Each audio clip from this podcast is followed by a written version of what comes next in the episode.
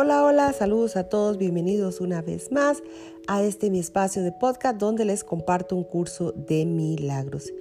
Quiero darle gracias a Dios, gracias, gracias a Él por tantas bendiciones que nos da día a día y cada mañana es un milagro que Él nos da. Así que todos los días en nuestra vida sucede el primer milagro que es el despertar con salud, con bendición, con tantas cosas lindas que Dios con mucho amor nos regala.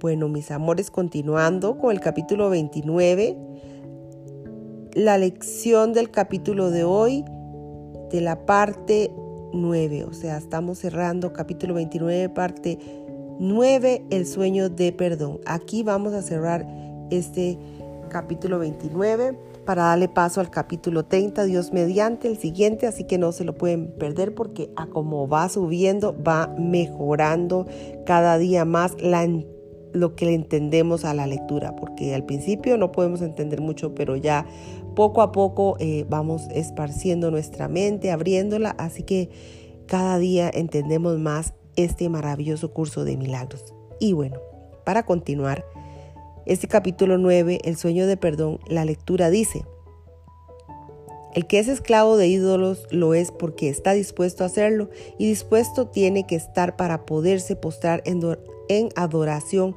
ante lo que no tiene vida y buscar poder en lo que lo es importante. ¿Qué le sucedió al Santo Hijo de Dios para que su deseo fuera dejarse caer más bajo que las piedras del suelo y esperar que los ídolos lo elevasen? Escucha pues tu historia en el sueño que tejiste y pregúntate si no es verdad que no crees que sea un sueño. En la mente que Dios creó perfecta como Él mismo se adentró un sueño de juicios y en ese sueño el cielo se trocó en infierno y Dios se convirtió en el enemigo de su Hijo. ¿Cómo puede despertar el Hijo de Dios de este sueño? Es un sueño de juicios. Para despertar, por lo tanto, tiene que dejar de juzgar, pues el sueño parecerá prolongarse mientras Él forme parte de él. No juzgues, pues el que juzga tiene necesidad de ídolos de ídolos para evitar que sus juicios recaigan sobre sí mismo. Tampoco puede conocer al ser al que ha condenado. No juzgues, pues si lo haces pasas a formar parte de sueños malvados en los que los ídolos se convierten en tu verdadera identidad, así como en la salvación del juicio que, lleno de terror y culpabilidad, emitiste acerca de ti mismo. Todas las figuras del sueño son ídolos concebidos para que te salven del sueño. No obstante, fueron concebidos para salvarte de aquello de lo que forman parte. De esta manera, el ídolo mantiene el sueño vivo y temible, pues, ¿quién podría desear un ídolo a no ser, a de no ser que estuviera aterrorizado y lleno de desesperación? Esto es lo que el ídolo representa venerarlo. Por lo tanto, es venerar la desesperación y el terror, así como el sueño de donde estos proceden. Todo juicio es una injusticia contra el Hijo de Dios, por lo que es justo que Él le juzgue, no eluda la pena que se impuso a sí mismo dentro del sueño que forjó. Dios sabe de justicia, no de castigos. Dios sabe de justicia, no de castigos. Pero en el sueño de juicios tú atacas y te condenas a ti mismo y deseas ser el esclavo de ídolos que se interponen entre tus juicios y la pena que estos conllevan. No puede haber salvación en el sueño tal como lo estás soñando, pues los ídolos no pueden sino ser parte de él para salvarte de lo que crees haber hecho y de lo que crees que hiciste para volverte un pecador y extinguir la luz eterna interna. Criatura de Dios, la luz aún se encuentra en ti, no estás sino soñando y los ídolos son los juguetes con los que sueñas que juegas. ¿Quiénes, sino los niños, tienen la necesidad de juguetes? Los niños juegan a gobernar el mundo y le otorgan a sus juguetes el poder de moverse, hablar, pensar, sentir y comunicarse por ellos. Sin embargo, todo lo, todo lo que los juguetes parecen hacer solo tiene lugar en las mentes de los que juegan con ellos. No obstante, ansían olvidarse de que ellos mismos son los autores del sueño en el que los juguetes son reales y no quieren reconocer que los deseos de estos son en realidad los suyos propios. Las pesadillas son sueños pueriles. En ellos los juguetes se han vuelto contra el niño que pensó haberles otorgado realidad.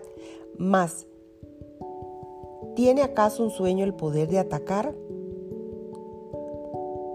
Te repito una vez más, ¿tiene acaso un sueño el poder de atacarnos? ¿Podría un juguete volverse enorme y peligroso, feroz y salvaje? Esto es lo que el niño cree, pues tiene miedo de sus pensamientos y se los atribuye a los juguetes. Y la realidad de esto se convierte en la suya propia porque los juguetes parecen salvarlo de sus pensamientos. Sin embargo, los juguetes mantienen sus pensamientos vivos y reales, pero él lo ve fuera de sí mismo, desde donde pueden volverse contra él puesto que los traicionó. El niño cree que necesita los juguetes para poder escapar de sus pensamientos, porque cree que sus pensamientos son reales y así convierte todo en un juguete para hacer que su mundo siga siendo algo externo a él y pretender que él no es más que una parte de este mundo. Llega un momento en que la infancia debería dejarse atrás para siempre. Le repito esta frase que me encantó. Llega un momento en que la infancia debería dejarse atrás para siempre. No sigas aferrándote a los juguetes de la niñez. No sigas aferrándote a los juguetes de la niñez. Deséchalos, pues ya no tienes necesidad de ellos. Deséchalos, pues ya no tienes necesidad de ellos. El sueño de juicios no es más que un juguete de niños, en el que el niño se convierte en un padre poderoso, pero con la limitada sabiduría de un niño. Lo que le hiere es destruirlo o es destruido. Lo que le ayuda, bendecido. Lo que le hiere es destruido. Lo que le ayuda, bendecido. Excepto que juzga con el criterio de un niño que no sabe distinguir entre lo que le hace daño y lo que le sanaría. Cosas adversas parecen acontecerle y tiene miedo de caos que ve en un mundo que cree gobernado por las leyes que él mismo promulgó. El mundo real, no obstante, no se ve afectado por el mundo que él cree real, ni sus leyes han cambiado porque él no las entienda. El mundo real es también un sueño.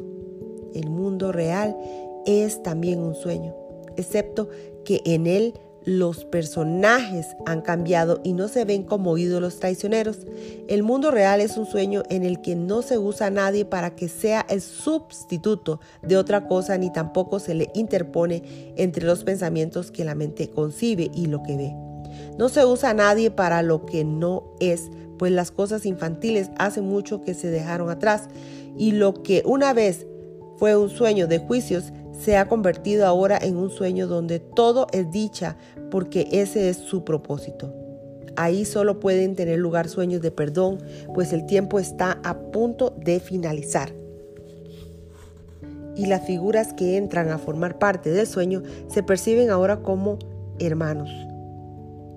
Hermanos a los que ya no se juzga, sino que se les ama. No es necesario que los sueños de perdón sean de larga duración. No se concibieron para separar a la mente de sus pensamientos ni intentan probar que el sueño lo está soñando otro. En ellos se puede oír una melodía, melodía que todos recuerdan, si bien no la han oído desde antes de los orígenes del tiempo. El perdón una vez que es total hace que la temporalidad esté tan cerca que entonces se pueda oír el himno del cielo, no con los oídos, sino con la santidad que nunca se ausentó del altar, que se encuentra eternamente en lo más profundo del Hijo de Dios. Y cuando éste vuelve a oír este himno, se da cuenta de que nunca había dejado de escucharlo y a dónde va a parar el tiempo una vez que se han abandonado los sueños de juicios. Siempre que tienes miedo de la clase que sea y tienes miedo si no estás experimentando una profunda felicidad, certeza de que se dispones de ayuda y una serena confianza de que el cielo te acompaña, ten por seguro que has forjado un ídolo que crees que te va a traicionar, pues bajo tus esperanzas de que el ídolo te salve, yace la culpa y el dolor de la autotraición y de la incertidumbre. Tan profundos y amargos que el sueño no puede ocultar completamente tu sensación de fracaso. El resultado de tu autotraición tiene que ser el miedo, pues el miedo es un juicio que inevitablemente conduce a la frenética búsqueda de ídolos y de la muerte. Los sueños de perdón te recuerdan que estás a salvo y que no te has atacado a ti mismo. De esta manera tus errores infantiles desaparecen y los sueños se convierten en la señal de que has comenzado de nuevo, de nuevo y de que no has tratado una vez más de venerar ídolos y de perpetuar el ataque. Los sueños de perdón son benévolos con todo aquello que forma parte de ellos y así liberan completamente al soñador de, los sueños de miedo. Él deja entonces de tener miedo de sus propios juicios, pues no ha juzgado a nadie ni ha intentado liberarse mediante juicios de lo que los propios juicios imponen. Y ahora recuerda continuamente lo que había olvidado cuando los juicios parecían ser la manera de salvarle de la sanación que ellos mismos imponen. Aquí cerramos este tremendo, tremendo capítulo 29, parte 9. En realidad me encantó, tiene muchos mensajes. Así que mis amores, espero que lo hayan disfrutado. Recuerden, léalo las veces que puedan para que se les quede un poquito de cada lectura. Así que es maravilloso que aprendamos día a día. Bendiciones, nos veremos próximamente en la siguiente lección. Gracias, gracias, gracias infinitas.